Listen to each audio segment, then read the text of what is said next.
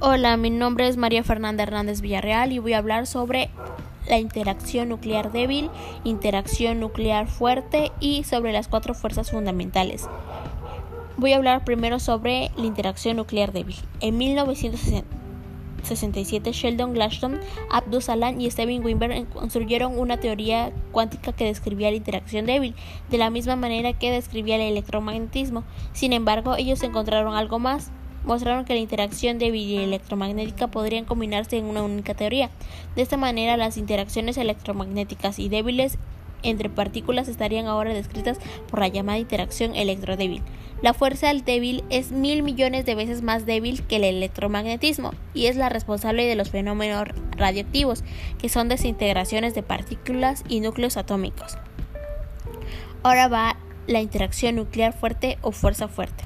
La teoría de la interacción fuerte llamada QCD hace predicciones precisas de la propiedad llamada polarizabilidad, que es el grado en que la forma de los piones puede ser distorsionada.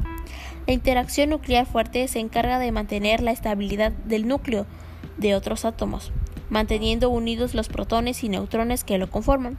Es atractiva, tiene un alcance mayor de 10 a 15 metros y es la única interacción fundamental más intensa.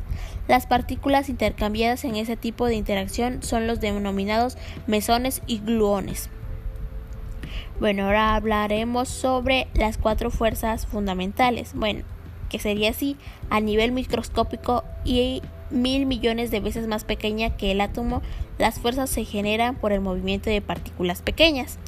El electromagnetismo es trasladado por fotones. La fuerza fuerte es trasladada por partículas llamadas gluones y la fuerza débil es trasladada por bosones W y Z. La incógnita, incógnita sigue siendo que los científicos no han descubierto a la partícula que traslada la gravedad, el supuesto gravitón, y por eso es que no se ha llegado a un modelo matemático que unifique estas fuerzas.